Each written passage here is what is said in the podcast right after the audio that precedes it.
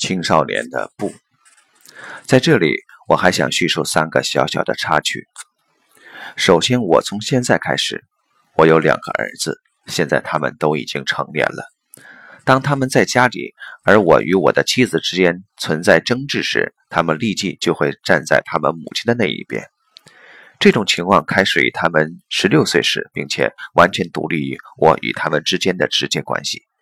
即使他们自己也经常与他们的母亲有口角之争，然而如果我与他们的母亲发生口角，他们就会站在母亲那一边。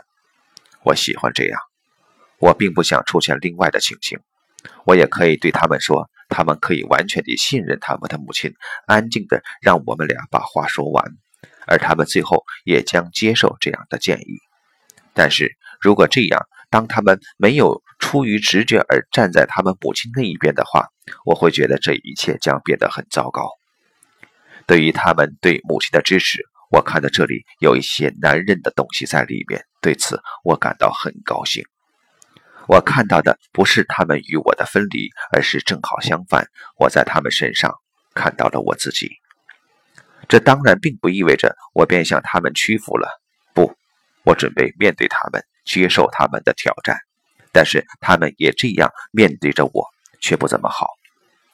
我高兴的是，他们是男人而非一块绒布，并且作为男人和父亲，我。不只是能很好的忍耐，而且感觉他们不再是孩子的这种做法是对的。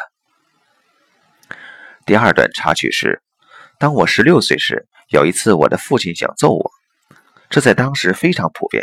而我的父亲其实并不暴力，与同龄孩子相比，我算是被打的少的。但那是当他生气的时候，他并不是真的要打我，而是我确实做了什么惹他生气的事情。反正他对我非常不高兴。那时我挺直了身体，挥动着手臂，对他说：“如果你打我，我就还手。”我当时是认真的。我们站着眼对眼地直视了很久，然后他转身走了，没有说一句话。后来我们再也没有谈起这件事。我的母亲终于松了口气。当时她害怕我们会杀死对方或令对方严重受伤。他本可以毫不费力地痛打我一顿，而我当时也丝毫没有可以反抗他的机会。今天，我从我自己儿子们的经验中知道，当时在他身上发生了什么。他在我身上看到了一个男人，并且他给予了这个男人尊重。我仍然是他的儿子，但从那一刻起，我便已不再是一个孩子了。每一个孩子都必须走向这一步。如果他想长大成人的话，他必须作为成年人来跨过父母这一关。我与父亲的关系并未受到伤害，从那以后，我们的关系反而好了很多。我总能感觉到被他尊重，并且同样的，我也给予他尊重。或许那时我才第一次恍然大悟，原来他真的爱我。第三个故事是，在我上中学时，有一位老师，在上学的第一天，他便不能容忍我，于是，在我看来，我在他那里只能得到很差的分数。他主要上美术课，不过到中年级时，他也教地理和德语。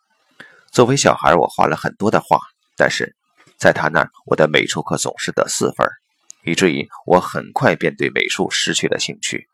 同样的事情也发生在地理课上。他扼杀了我对这门学科的热爱，并且有一次，当我跟他学习了一年之久的德语之后，我的分数同样的从两分降到了四分。在整个德语学习的过程中，我在他那里还曾经得到过几个五分。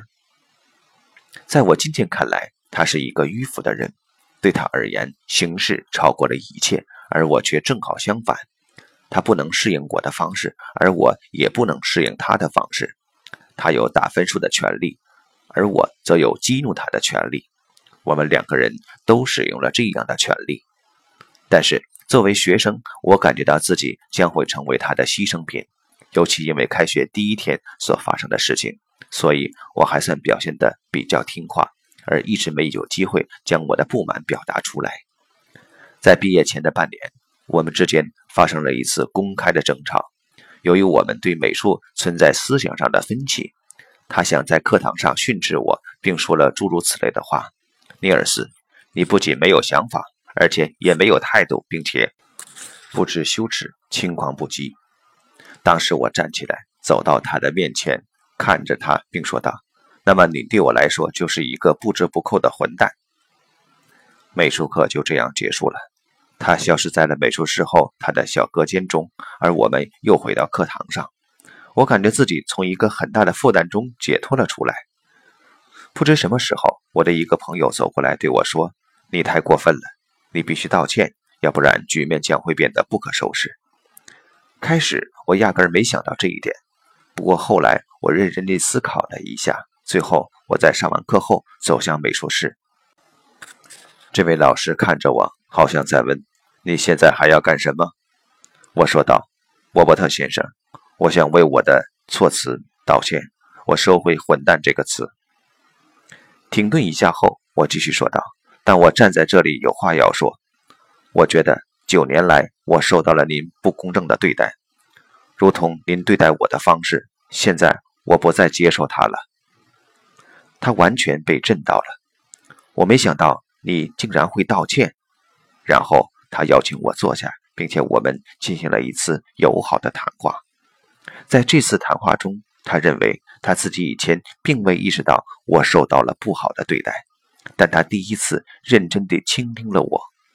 我第一次有这种感觉，他是一个人。几个星期以后，在毕业前的最后一张成绩单上，我的美术得了一个两分。十五年后。我在公共汽车上再次碰到了这位老师。开始他没认出我来，我就坐在他的旁边。我们谈得很好，我很喜欢他。当我今天再来感受他，我发觉，在所有教过我的老师当中，他是真正触及我心灵成长的那一位。在那时，我看到了他的脆弱，并由此也看到了他的人性。而这所有的一切都开始于那声。混蛋。